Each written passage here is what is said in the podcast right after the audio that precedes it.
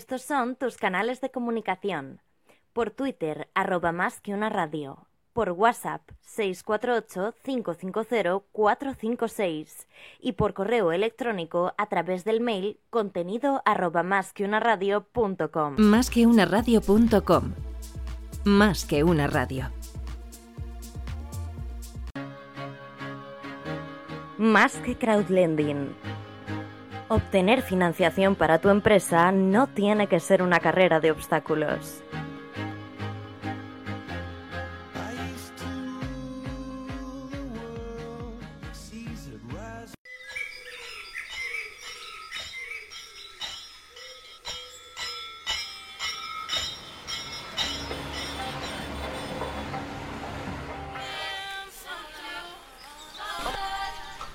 Buenas tardes amigos y bienvenidos al programa número 6 de Más que Crowdlending, el programa que intenta dar luz sobre el préstamo participativo, el crowdlending, que ya, bueno, por, esta emisora ha venido Gregoire del Estapí, que hoy está con nosotros. Aprovecho para enviarte un saludo, aunque luego te presentaré, Gregoire. Pero primero, si me permites, vamos con las eh, señoras, señoritas en este caso, que nos acompañan, que no es ni más ni menos que Laura González Albo. ¿Qué tal, Laura? ¿Qué tal, Luis? Buenas tardes. ¿Cómo estás? Muy bien, fenomenal. ¿Qué tal tu Semana Santa? Muy bien, muy bien. Las vacaciones siempre bien, ya En San. Juan, ¿no? Muy bien, sí, en la playita, estupendamente. Muy bien. Y muy contenta, muy ilusionada del programa de hoy. Pues sí, la verdad es que además es un programa que como siempre has preparado con mucho esmero, que va a quedar muy bien, que la gente lo va a poder escuchar. Viene gente de primera, los invitados son impresionantes, con Eso lo cual sí tiene que salir bien, va a ser Eso fácil. sí es verdad. Si me permites ya pasamos al extremo izquierdo. Venga. ¿Vale? Eh, seguimos por orden de, de las agujas del reloj por la mesa. Y en el extremo tenemos al CEO del Endix en España, Gregoire del Estapí, que ya nos has acompañado muchas veces y que es un placer siempre tenerte por aquí. ¿Qué tal estás? Fan- Fantástico. Fantástico. ¿Te has ido a Francia en Semana Santa o nos hemos quedado No, yo me quedo aquí, soy más español ya. Ah, me sí, quedo no. con mi acento francés, pero todo el resto es español. quedas aquí, fenomenal. Nos hablabas antes fuera de micrófono que este trimestre el Endix se nos ha disparado, ¿no? Por disparado, no sé, tenemos mucho, mucho camino que recoger, pero estamos muy contentos de, lo- de los avances de este año. Ah, hemos lanzado nuestro tercer fondo de 200 millones que nos, nos da la caja per- que nos permite prestar a las empresas en buenas condiciones. Y eh, hemos decidido abrir en dos nuevos países, que son Alemania y Países Bajos. Ya Países Bajos tiene nombre y dirección, con lo cual eso es eh, ya un gran avan- avance.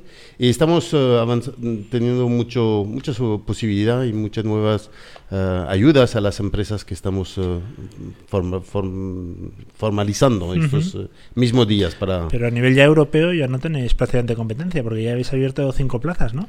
Sí, bueno, competencia no hay. Hay, hay pocos jugadores que han hecho un multipaís como lo estamos intentando hacer, pero era nuestra visión de ser el, el líder europeo y para esto um, había que estar presente en varios países físicamente, porque es cuando estás en el país que puedes tener una, un conocimiento de las empresas, de los jugadores, del entorno, de la regulación y para nosotros es fundamental. Nos acompaña hoy también en el estudio y siguiendo el orden que habíamos puesto, pues Iván Cristóbal González, que es Managing Director de B-Spoke Capital. ¿Qué tal, Iván? ¿Cómo estás? Muy bien, ¿y vosotros? Fenomenal. Eh, Iván es eh, licenciado en Administración de Empresas por la Universidad Abad Oliva CEU, diplomado en Ciencias Empresariales, tienes máster en Mercados Financieros, Auditoría. No puedo seguir porque se nos acaba el tiempo. Tu formación es extensa. Lo único que me gustaría preguntarte ahora, a modo resumen, modo Twitter, eh, ¿qué es B-Spoke? Eh, Bespoke no es un fondo, es una plataforma de financiación y lo que hacemos es eh, llevar a las empresas, en este caso eh, las pymes españolas, al mercado de capitales. Las prefinanciamos, tenemos un balance para poder financiar las compañías eh, y luego juntamos todos esos préstamos en, un vehículo, una SPV, y emitimos un bono en el mercado de renta fija de tal forma que cada una de las compañías acceden al, al mercado al mercado de capitales en las mismas condiciones de pues de un monstruo de 60 70 compañías y, y eso es lo que hacemos Ujú. al, al final de un punto de vista eh, práctico es cada una de las pymes españolas que tienen un tamaño pues un tamaño eh, no muy grande, aunque al final hemos, hemos financiado diferentes tipos de, de compañías que van desde compañías que facturan 8 o 10 millones de euros a compañías que facturan casi 900 millones y con evitas pues, no sé, de, de dos dígitos largos. Eh, lo que les acompañamos al final es al mercado de capitales a través de una CLO, que es una titulización, y, y ellas se acogen al estar en un vehículo de un tamaño y un precio y unas condiciones eh, favorables para hacer una financiación que yo creo que en el mercado ahora mismo, en el mercado español, tenemos a nuestros amigos y compañeros de viaje, eh, Lendix y nosotros, hay unos chicos en Barcelona que los conocemos también muy bien, que están ayudando a, a las compañías españolas a financiarse de, de otra forma, que Mm. normalmente le dicen sustitutiva, yo la veo en el balance complementaria porque no podemos Mm. sustituir nunca a la banca, sino complementar en un tramo donde la banca, eh, por restricciones yo creo que más eh, contables y jurídicas, no lo pueden Ujú. acometer y ayudamos a las compañías a, a financiarse no con, con métodos eh, tradicionales de garantía o a corto plazo, sino con métodos que en otros países, de hecho nuestra compañía antecesora eh, hemos financiado en 11 países por casi 800 operaciones, eh, de una forma regular en Alemania y otros 11 países, eh, cosa que en España no ha sucedido y que en otros mercados como en estadounidense, pues esto significa casi el 80 al 90% de la financiación. Aquí unos locos Iván, si me permites, si me permites para terminar ya de presentar, porque me tienes que enseñar tu cuenta de Twitter. Te he dicho un resumen a modo Twitter y te has ido a los dos millones de caracteres. Pero bueno, luego, luego lo... Ah, no, que me enrollo como las pero es broma, es broma. A mí me gustaría también presentar a nuestro tercer invitado de hoy, que es eh, Paco. Paco para los amigos. Pero tu nombre, espera que Francisco Moreno. Eh, Paco socio fundador de CEL Finanzas. Tú eres eh, asesor financiero, mm, ¿correcto? Somos, somos consultores realmente. Sois más que- consultores. Más que, asesores. Asesor financiero es una figura regulada que se utiliza para los asesores en inversiones financieras. Correcto. Y nosotros hacemos justo la otra parte. Correcto. Seguro que me estás pensando en lo mismo que yo, ¿verdad? Que he metido la pata. Pero bueno, No, no, no. es- Tienes es toda la razón. Pero es bueno puntualizarlo porque si es. eh, el asesor financiero lo que te asesora es dónde invertir tu dinero. Nosotros lo que hacemos es lo contrario, es a las compañías ayudarles a conseguir financiación, eh, pues con amigos como Gregoire o como Iván. Eh, trabajamos con las compañías, les ayudamos a preparar bien una operación de financiación, a ver cómo tiene que estructurarse esa operación y con eso salimos al mercado y buscamos los financiadores que consideramos más adecuados para la operación de financiación que necesita cada una de las compañías. Además estuviste mucho tiempo en ONO como director de financiación, planificación y bueno, pues con responsabilidad en estructuración. Eh, me imagino que obviamente has visto de todo, ¿no? ¿Por qué pasas de, de ONO a, a ser ya consultor? ¿Qué es lo que Pues te mira, mueve? eh, la realidad de Nono era, era otro tipo de, de financiación realmente. Ahí lo que hacíamos eran operaciones de miles de millones de euros, que es, eh, obviamente no es lo que, lo que hacen las, eh, las compañías pequeñas y medianas. Pero justo la idea de Cel Finanzas nos surge durante la crisis. Vimos que incluso para compañías grandes como ONO empezaba a ser más complicado eh, acceder al crédito. Y lo que pensábamos es que las compañías más pequeñas que no tenían ni la capacidad financiera ni, ni los recursos humanos que tenía ONO para acceder a- al crédito les, les iba a costar y les estaba costando ya de hecho acceder a la financiación y sí creíamos que iba a ser era un momento oportuno para, para que una boutique con especialistas en corporate finance ayudaran a las compañías a obtener esa financiación de una forma más profesionalizada de lo que se hacía antes de la crisis. Antes de la crisis, básicamente, las eh, compañías pequeñas iban con sus, con sus cuentas, con las cuentas anuales y los impuestos, y con eso los bancos les daban la financiación que necesitaban y, algo más. Con la crisis ese grifo se cerró y, y creímos que era el momento oportuno para, para empezar a hacer algo como hacer finanzas y bueno, de momento pues aquí seguimos. ¿Y qué tipo de, de cliente? Me refiero ya un poco a, lo- a los importes, ¿no? Eh, ¿cómo, ¿Y cómo reciben este nuevo formato de financiación que no es el estrictamente bancario? ¿Los ves receptivos? ¿Los ves con intentando aprender? Cuéntanos En, en cada, depende de cada compañía. En cada caso, las- según lo que esté buscando cada compañía, es un tipo de financiación la que realmente les es, es más adecuada para ellos. Pero las compañías que, que saben que necesitan financiación a largo plazo para buscar eh, pues un desarrollo, un crecimiento, y no tienen un tamaño de cientos de millones de facturación, es difícil que los bancos tengan interés en ese tipo de financiación y es, eh, pues es un- una compañía que yo creo que es un, objetivo claro para, para plataformas como Lendix y para, plataformas o fondos como Bespoke también. Pero en qué momento, y ahora voy con vosotros, ¿eh? ahora reparto juego, lo prometo. ¿En qué momento decides incorporar a tu portfolio de productos para asesorar a una compañía, un servicio tan novedoso, que es un, empresas fintech, en el caso de Gregoire, o empresas como Bespoke, en el portfolio de productos. Es decir, vámonos del canal Bueno. convencional y vámonos a este otro canal. Bueno, el canal convencional, como decía Iván, yo creo que es complementario y es absolutamente necesario. O sea, no, no puedes eh, exclusivamente financiarte con empresas fintech, porque todavía el mercado no está desarrollado, y no puedes exclusivamente financiarte con los bancos porque eh, pues corres riesgos importantes de que en algún momento ya haya un parón en el crédito bancario y te quedas sin financiación. Eh, o sea, son complementarios los dos. En el momento en el que nosotros lo incorporamos es cuando empieza realmente, al- eh, cuando empezó Cel Finanzas en el año 2010, el mercado de la financiación alternativa no existía en España, sí existía, como comentaba Iván, en otros países europeos y sobre todo en Estados Unidos. Y ese mercado, nuestra idea era que en España tenía que venir y tenía que triunfar mm, más rápido de, de lo que lo ha hecho.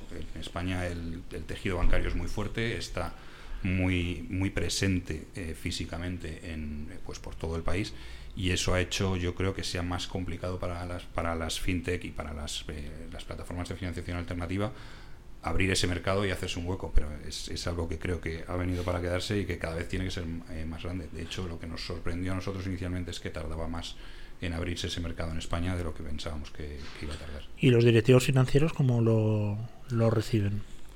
Pues eh, yo creo que tenemos ejemplos eh, eh, exitosos eh, en común las, eh, los tres que estamos aquí presentes y yo creo que lo reciben perfectamente. Inicialmente les, les sorprende más, pero ellos están esperando realmente el poder tener financiadores que no les están exigiendo la rigidez que exigen los bancos en muchos casos. Oye, si no tienes garantías no hay, no hay riesgo. Y, y encontrar financiadores como Bespoke o como Lendix ellos eh, inicialmente pues muchas veces no los conocen, pero en cuanto les, los conocen, saben quiénes son, eh, están muy, muy abiertos a tener este tipo de financiación.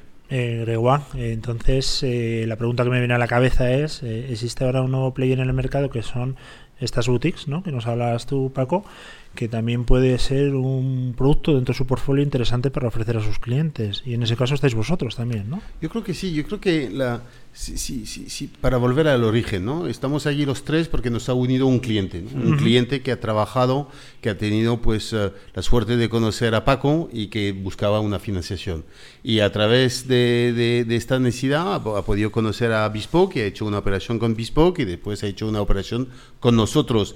Y es el mismo cliente que, di- que, que nos ha dicho a los tres, oye, pero... Juntaros. esta- juntaros, trabajar juntos, porque tenéis una, una solución muy interesante para empresas como la nuestra. La empresa en cuestión es la típica empresa española, la que, que está luchando todos los días para generar empleo, para desarrollarse. Una empresa de unos 15 millones de, de, de euros de facturación, 2, 3 millones de vida, que, que va al internacional para bu- buscarse nuevos mercados, que, se está, que está innovando, que está poniendo mucha capacidad intelectual y talento para poder sacar su empresa adelante. Y este tipo, tipología de empresa que están creciendo muy rápidamente, pues no encuentran siempre ah, en su banco la necesidad de la, posibilidad de buscar una financiación a medio o largo plazo que está conforme y acorde a sus necesidades. ¿no?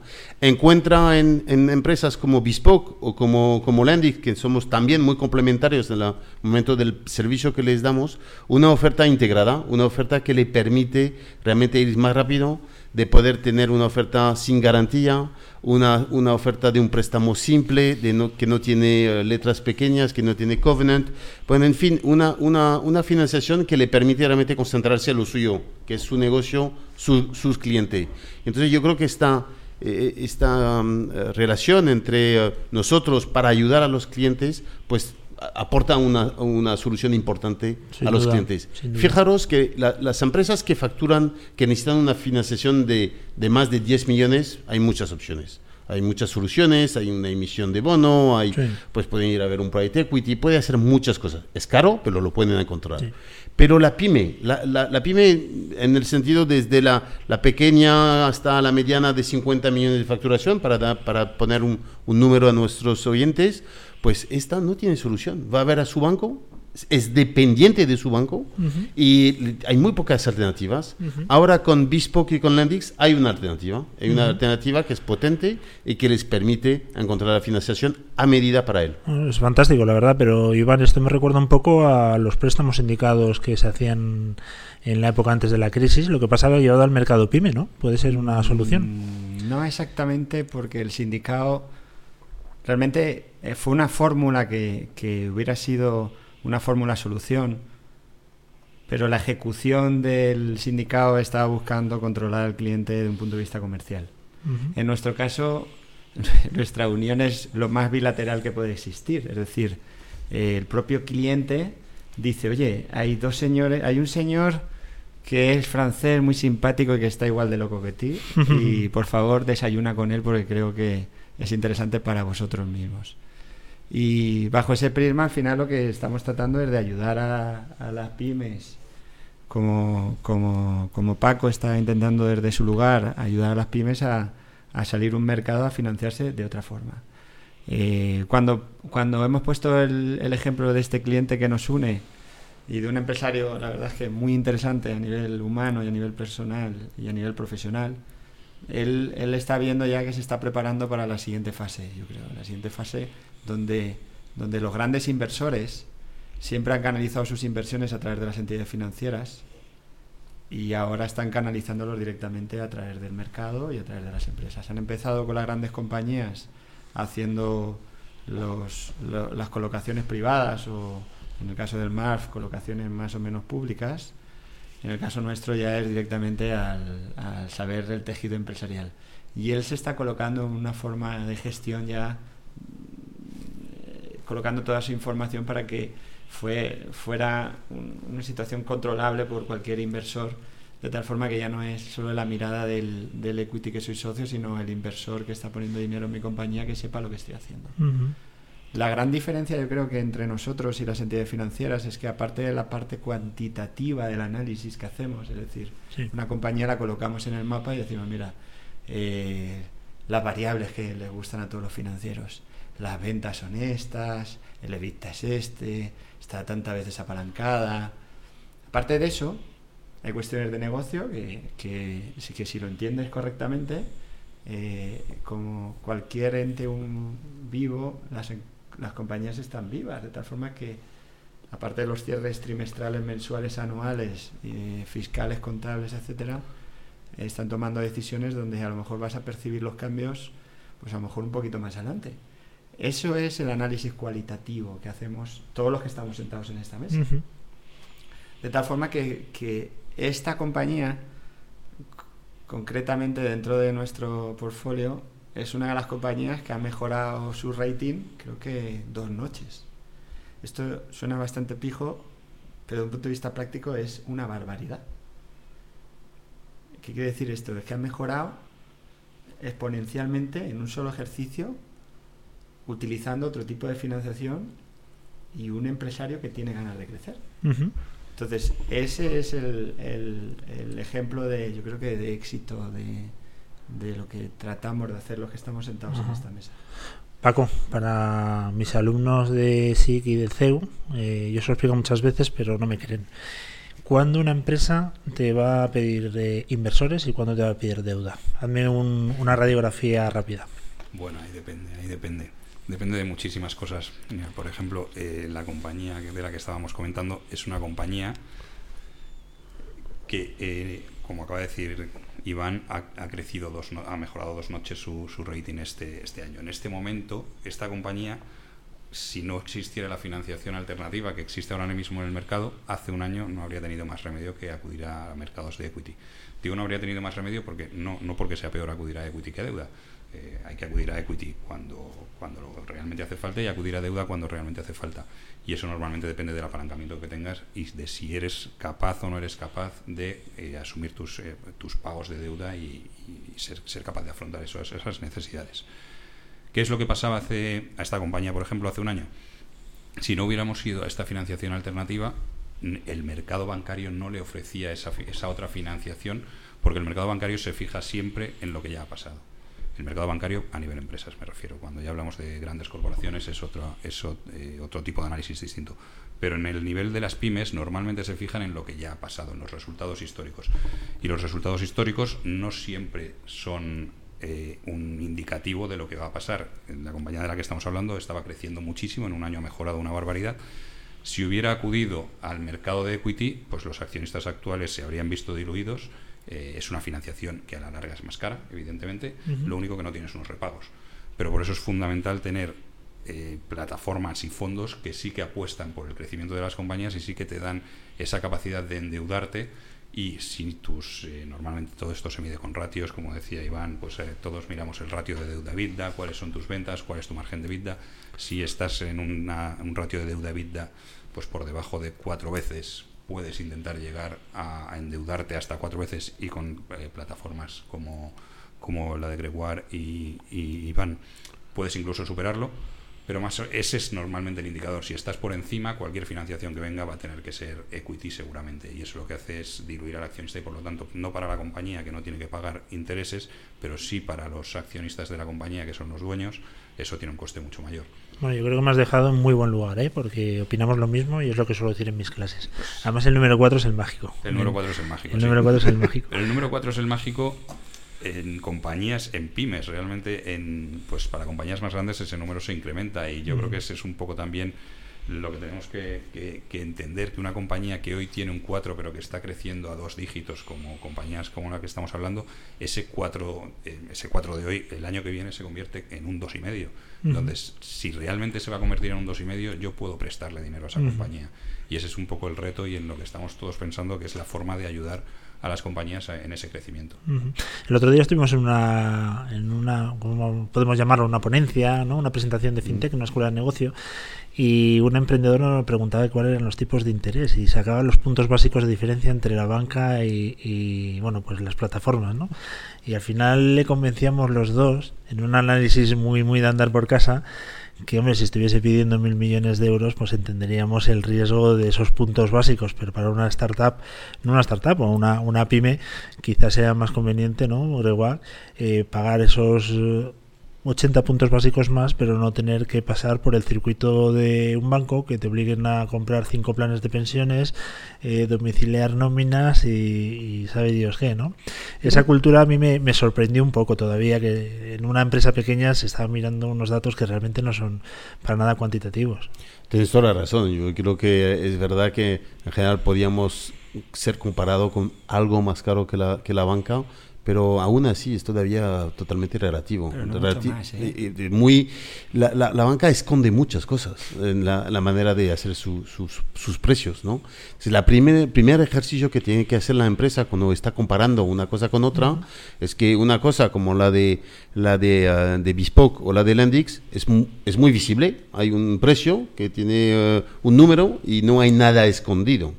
Ahora, cuando miras la misma cosa del lado de la banca, pues eh, hay muchas comisiones que tienes que ir añadiendo y que no siempre el TAE eh, no, no, te lo refleja eh, de manera entera. ¿no?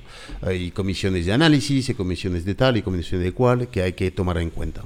Pero aún así, si olvidamos ese tema, hay un factor muy importante, que es cuando uno da una garantía, hay un coste de la garantía. Bien. Pero además hay un coste emocional que has dado la garantía de tu casa, una, una pingulación de unas acciones, que has dado unas cosas que si, si lo tienes que ejecutar, pues has perdido una cosa que te cambia la vida. entonces, además del coste, tenés este coste emocional que, que está ligado a la, a la, garantía. Y para quitar el, el tema del precio, nosotros hemos hecho un análisis, que no sé si es todavía muy válido o no, pero que para una empresa que está buscando una financiación con nosotros o una financiación con un banco, puede ser que la diferencia será de 77 euros al mes para una financiación de 100.000 euros a 5 años. Entonces dices, 77 euros al mes es lo menos de lo que pagas Movistar para mirar el fútbol, ¿no? Y te da y te da la libertad, te da la libertad, te da la, no, tener que dar garantías, no tener que, que, comprar productos que no necesitas, no tienes que tener estas carreras de obstáculos que tienes que enfrentarte con la frustración que, que esto conlleva. Y yo digo, oye, pues estos 77, ¿vale la pena o no vale la pena? Yo creo que es inmaterial cuando lo pones frente a un proyecto de crecimiento y de lo que esto te da y te permite hacer. Y, al final no hay que obsesionarse con eh, eh, esto, lo que hay es mirar qué quiero conseguir y quién me lo da de la mejor manera posible. Sí, no, sin duda. Eh, La verdad es que tienes toda la razón. Nos obsesionamos muchas veces con cosas que a lo mejor no competen a una pyme y sin embargo ganas en agilidad. Porque el Endis, por ejemplo, y lo escucho muchos días, muchos días no, todos los días en la radio de la competencia, en Onda Cero, una de las cosas que decís en la campaña que estáis haciendo es la rapidez. Sí. O sea, esto está vinculado además a una decisión rapidísima en la que vosotros tomáis una decisión en prácticamente en 48 horas. Es lo que queremos ofrecer a la empresa. Yo no, pensamos que la, la pyme es una, un, una- un ente muy vivo que necesita agilidad, necesita flexibilidad, necesita eh, generar confianza. Y para esto, la, la- tener una respuesta positiva o negativa rápida le soluciona mucho la- el, el papel. Y yo creo que está esperando de nue- los nuevos jugadores como nosotros de tener rápidamente una respuesta. Um, en, nos- en nuestro caso es en 48 horas, además de tener una primera aproximación en cuestión de segundos, y tú vas, a lendix.com, pones tu NIF, el importe, y en 30 segundos tienes una primera aproximación de lo que te podría ir costando si, si podía entrar en la comunidad Lendix. Pero después el análisis, en 48 horas daremos una respuesta, y, eh, y Bespoke lo hará de manera muy similar, con una, un commitment que será subject to cosas, pero muy pequeñas, porque tienen una capacidad de análisis extremadamente potente. Yo te iba a preguntar, perdona, no sé si te he interrumpido, Gregua. No, nunca me interrumpí. Iván, eh, el canal de captación del Endix, eh, yo por lo menos lo tengo muy claro y la gente que nos sigue pues es a través sobre todo de internet, ha habido mucha campaña. El de Bespoke, que estáis eh, orientados también al tema deuda, ¿cuál es? ¿Cuál es el que os funciona y cuál es vuestro circuito? Pues eh, fíjate, cuando, cuando empezamos este ejercicio, Lars y yo, Lars normalmente ha estado titulizando a la espalda de la banca, es decir, era como refinanciaba a la banca, aparte de comprar y vender bancos. Y en Alemania el ejercicio lo hicieron a la espalda de, de varias entidades financieras como socios. Y en España eh, lo que hablamos en el principio es que no nos podíamos presentar delante de los clientes a través de la banca por diferentes situaciones que habían vivido los propios clientes. Y ahí ya no culpo a la banca, está relacionado con una situación que todos vivimos. Y al final lo que se decidió es, vamos a acceder a los mercados a través de, de personas como Paco, que no solo conocen eh, los empresarios, sino muchas veces conocen los proyectos. De tal forma que a nosotros nos dan una agilidad en, el análisis de la situación muy rápida. A través de este método, pues nos encontramos con originadores con los cuales nos van trayendo proyectos mm, de una forma, pues eso, muy, cercana y bastante rápida. Y estos asesores, o mejor que le llama consultor desde el punto de vista técnico, eh, nos dejan entrar directamente a una situación muy, muy de tú a tú con el empresario, de saber cuál es su necesidad y ahorramos mucho tiempo. Ya no solo en el análisis, sino en entender la empresa y la situación de la empresa. Luego, lo que se ha añadido es que los propios empresarios, que esto ha sido ya algo muy interesante, son los que realmente nuestros mejores prescriptores. Es decir, el propio empresario que tiene su círculo de empresarios, de amigos, que se sientan eh, de una forma periódica a comer semanalmente o mensualmente, pues nos dicen, mira, estos chicos eh, tienen dinero, son gente que tiene ganas de hacer cosas, eh, escúchalos. Porque al final nuestro trabajo es un trabajo muy educacional. Siempre estamos acostumbrados. Yo me acuerdo cuando estaba en la facultad que me hablaban de los bonos y decía, "Joder, ¿y para qué? ¿Qué diferencia entre un bono y que una empresa que se llama entidad financiera te preste y tal?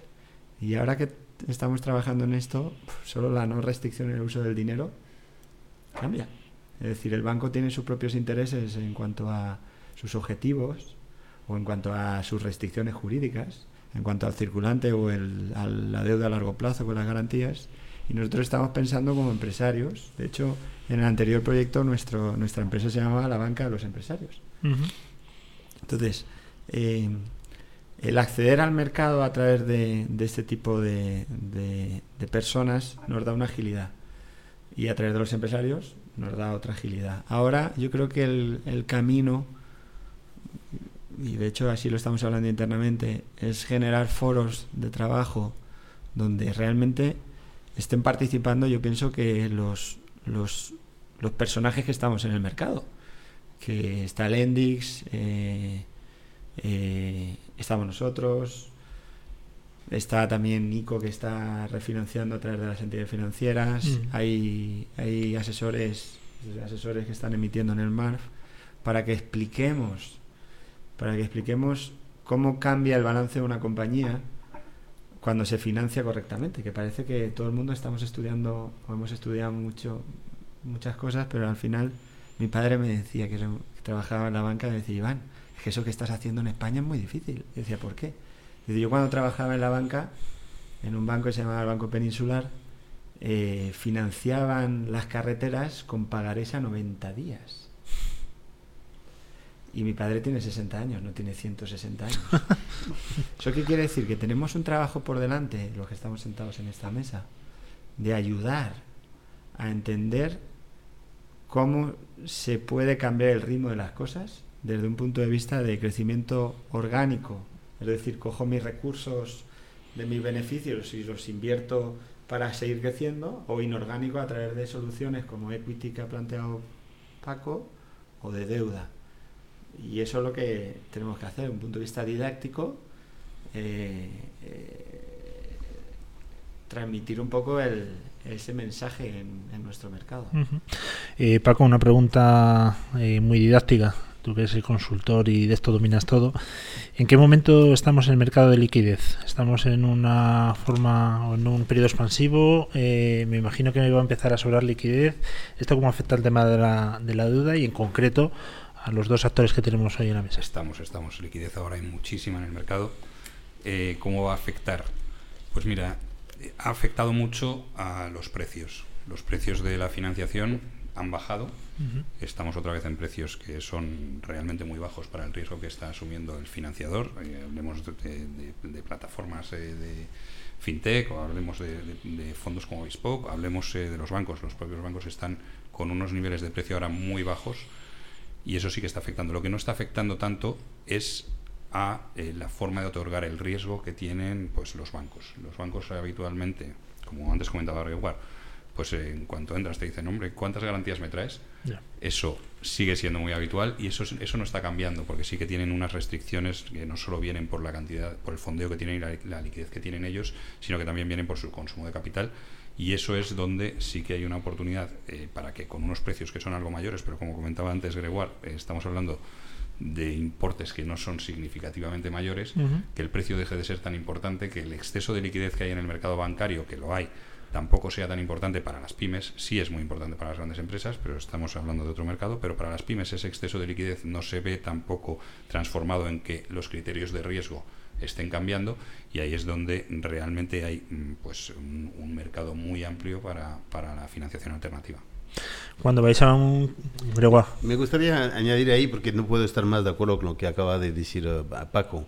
Liquidez hay un montón y los bancos hoy han- están reabriendo un grifo que habían cerrado. sí. Pero agilidad, no han ganado ni un centímetro de agilidad. ¿no? Entonces, ¿esto qué significa? Como si lo comparamos hoy con hace 10 años, pues eh, hay menos bancos, entonces hay más dependencia de las empresas a un muy, unos muy pocos bancos. Y esto yo creo que eh, mirando los ciclos que van a venir, porque los ciclos de la vida económica es así, eh, tendremos ciclos más complicados que irán viniendo, tener esta dependencia a un número limitado de, jugadores no es positivo.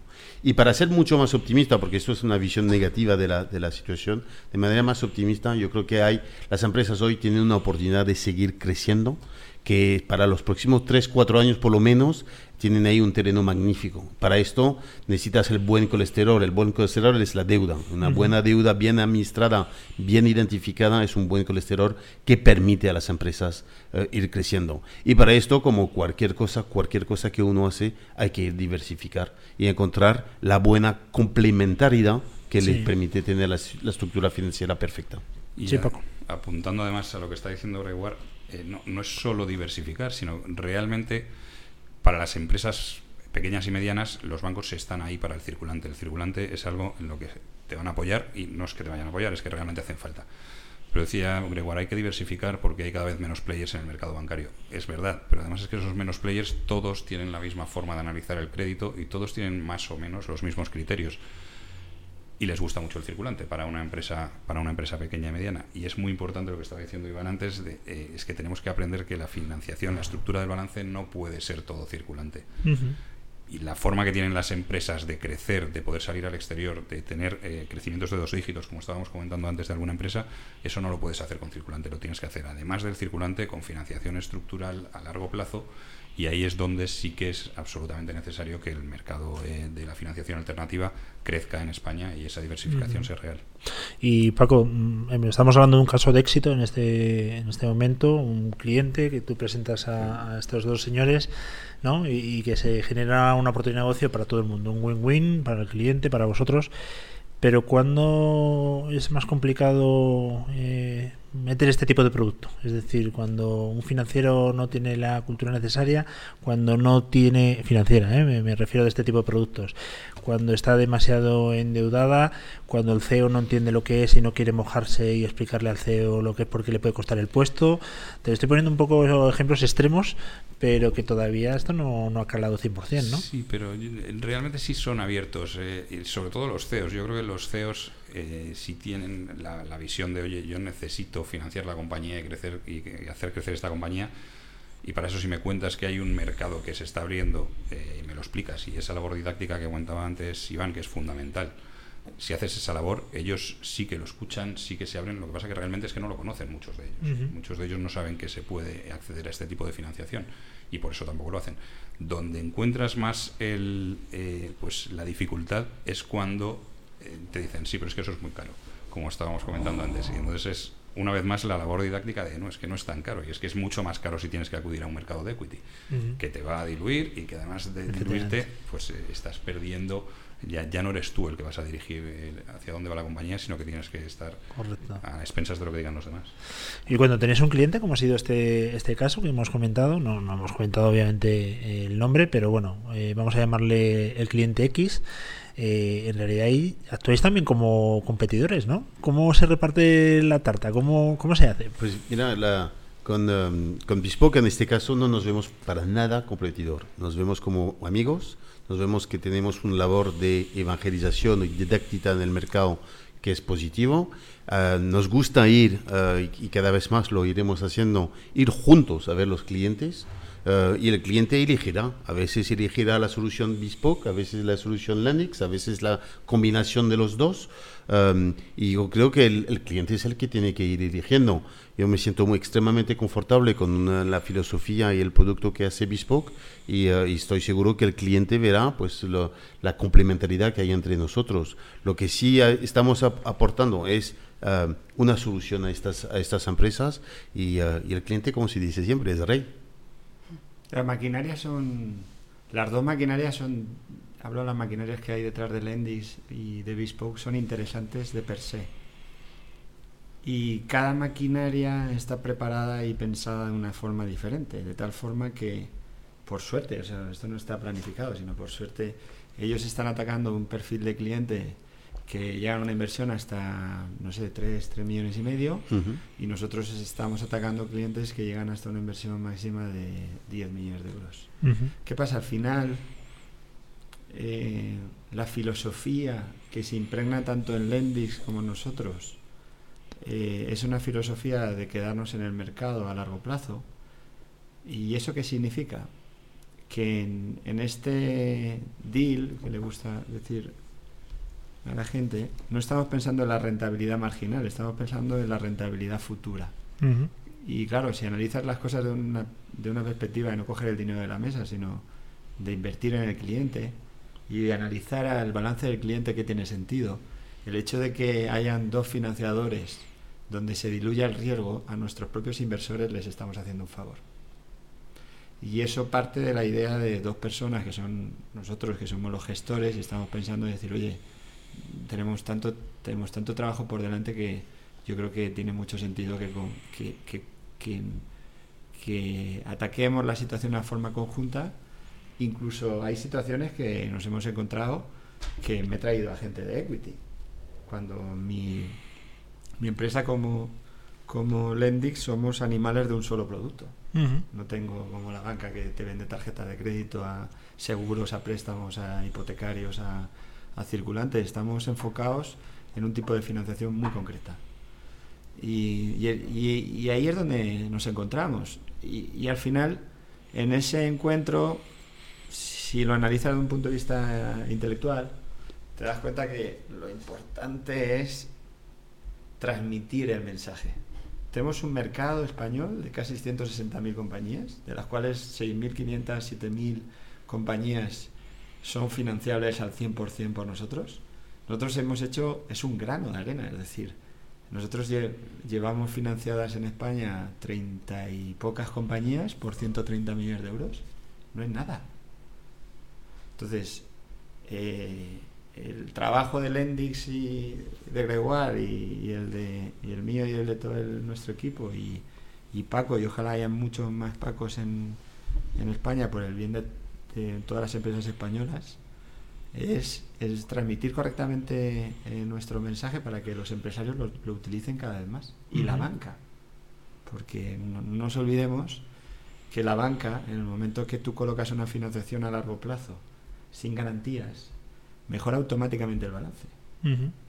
Porque esa compañía eh, desde que ataque una inversión y mejore Sí. su EBITDA o que haga una inversión y no ponga garantías ellos tienen mucho más espacio en su balance entonces por eso yo cada vez que mi madre me pregunta oye y eso es como alternativa usado totalmente complementario.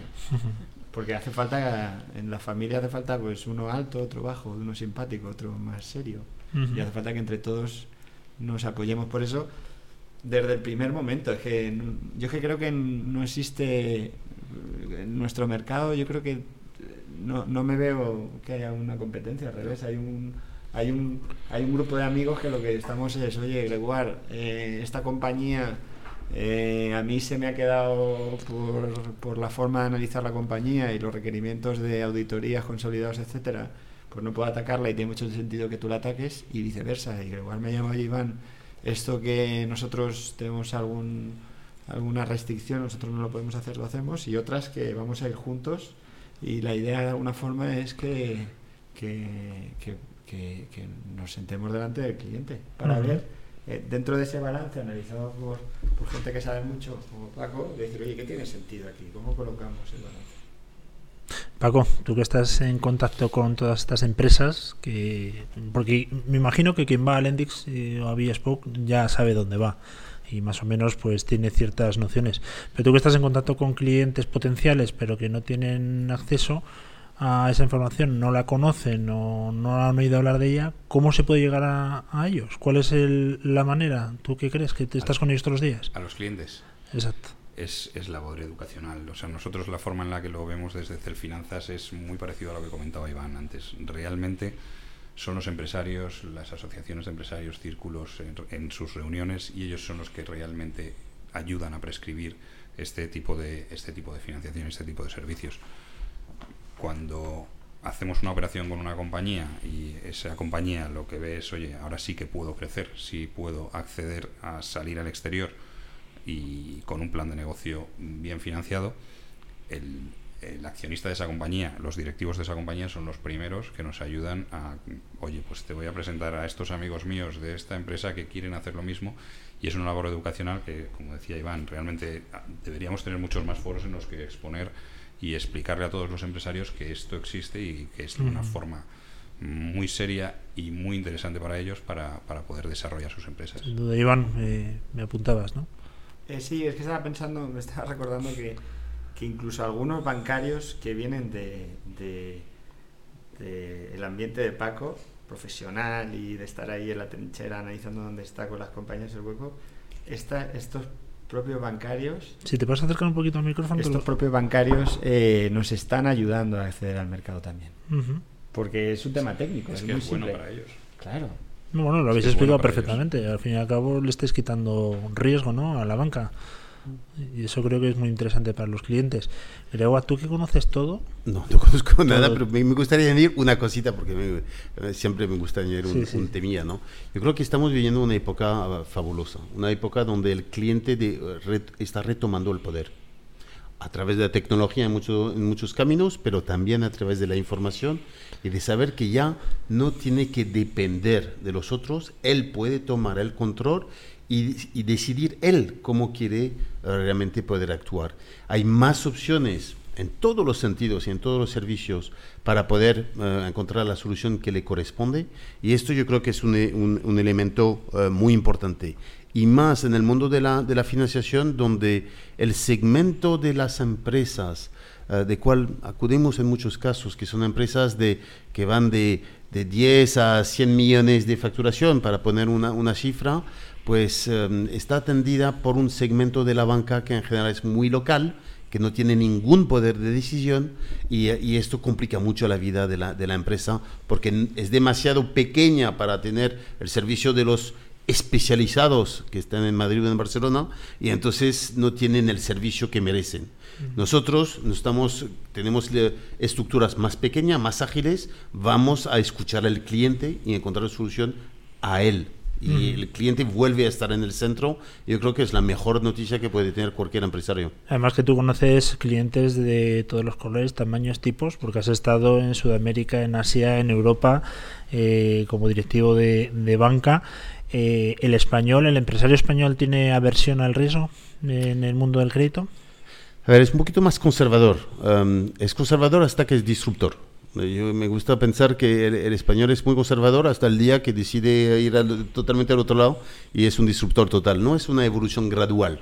Um, yo creo que estamos justamente en este momento donde está cambiando, está retomando otros tipos de decisiones, ha aprendido de la crisis. Yo creo que el empresario ha sufrido mucho, ha visto muchos de sus amigos que están o heridos o muertos y, eh, y que, está, que ha sobrevivido mm, ha aprendido una, una lección y quiere estar más fuerte para la próxima crisis que vendrá. Y, y- para esto yo creo que es conservador, em, razonablemente conservador, y es, es bueno ser conservador también, y, eh, y ahí está el mundo de la, de la, de la disrupción. Eh, el, el- el español, la- yo tengo una pasión ahora por este mundo de las pymes. Yo toda mi vida he trabajado con grandes empresas y gracias a la experiencia de, de Landix estoy trabajando con, con empresas pequeñas, medianas y veo enfrente un lado humano de las empresas, de gente que se está luchando para hacer vivir su empresa, para generar empleo, para desarrollarse y con mucho coraje están tomando decisiones que son muy difíciles, se la está jugando todos los días y poder estar con nuestro servicio apoyándoles y ayudándoles a cumplir sus sueños es la mejor cosa que me podría haber ocurrido en la vida. Pues la verdad que sí, además apoyo 100% lo que dices, porque siempre que se en España de empresario parece que es la chistera y el puro, y todo lo contrario. El empresario en España está muy solo, está poco acompañado, sufre un montón, y la verdad que ve alternativas como las vuestras, que estáis ahí detrás y apoyando y además eh, sintiendo el apoyo de cerca, ¿no? Eh, en vuestro caso creo que es fundamental. El tiempo se nos acaba. No sé si tenéis que apuntar eh, alguna cosa más. eh, se nos ha quedado algo en el tintero. A mí me gustaría que tú, que eres una calculadora Gregoire, eh, nos digas cómo está el mercado del crowdlending anglosajón comparado con español, para que veamos todo lo que tenemos todavía por delante. Pues eh, nos da mucha esperanza. Hay mucho, ¿no? Por hacer Hay todavía. mucho por hacer para llegar al mercado anglosajón. Sabes que la, nuestra, nuestra referencia que se llama Funding Circle está yendo a mercado este año. Tiene, ah, está financiando todos los meses 150 millones de, de euros a empresas en, en- en el mercado inglés y, ah, y- y va a ir al mercado para 2.000 millones. Yo creo que es la, la prueba que, que esta financiación, el crowdlending, pero todos los, los sistemas complementarios están ofreciendo un servicio que es necesario, está ganando terreno y está apoyando a las empresas. Y esto es la mejor cosa que es el camino a seguir. Sin duda, yo apoyo 100% el, el mundo del lending. Eh, Laura, ¿qué te ha parecido el programa? Pues muy interesante. Ya Como sabía siempre. yo que esto iba a salir bien. Por Estaba supuesto que claro. sí.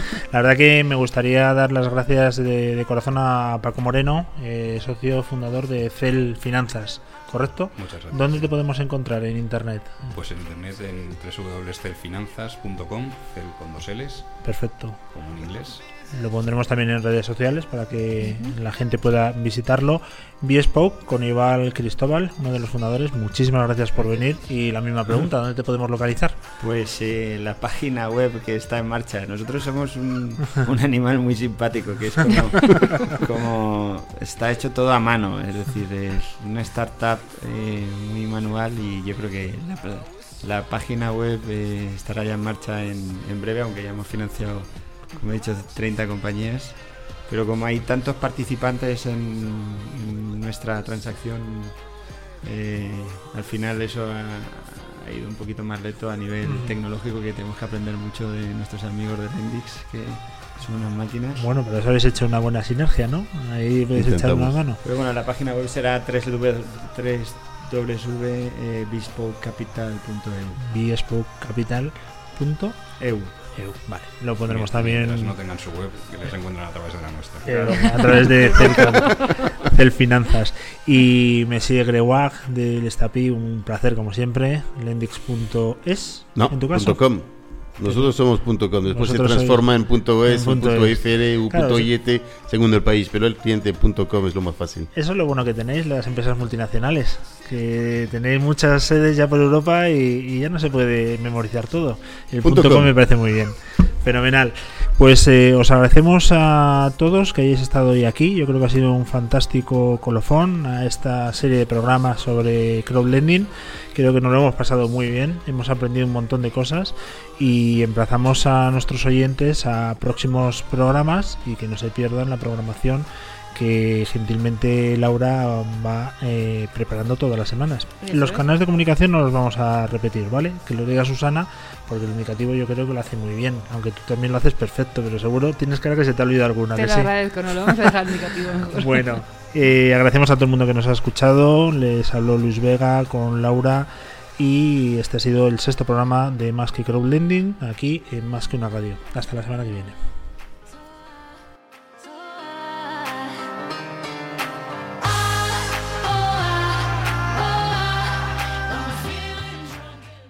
Más que una radio.com. Más que una radio. Más que crowdlending. Obtener financiación para tu empresa no tiene que ser una carrera de obstáculos.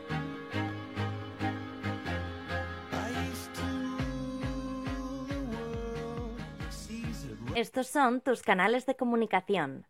Por Twitter, arroba más que una radio. Por WhatsApp, 648-550-456. Y por correo electrónico a través del mail contenido arroba más que una radio punto com.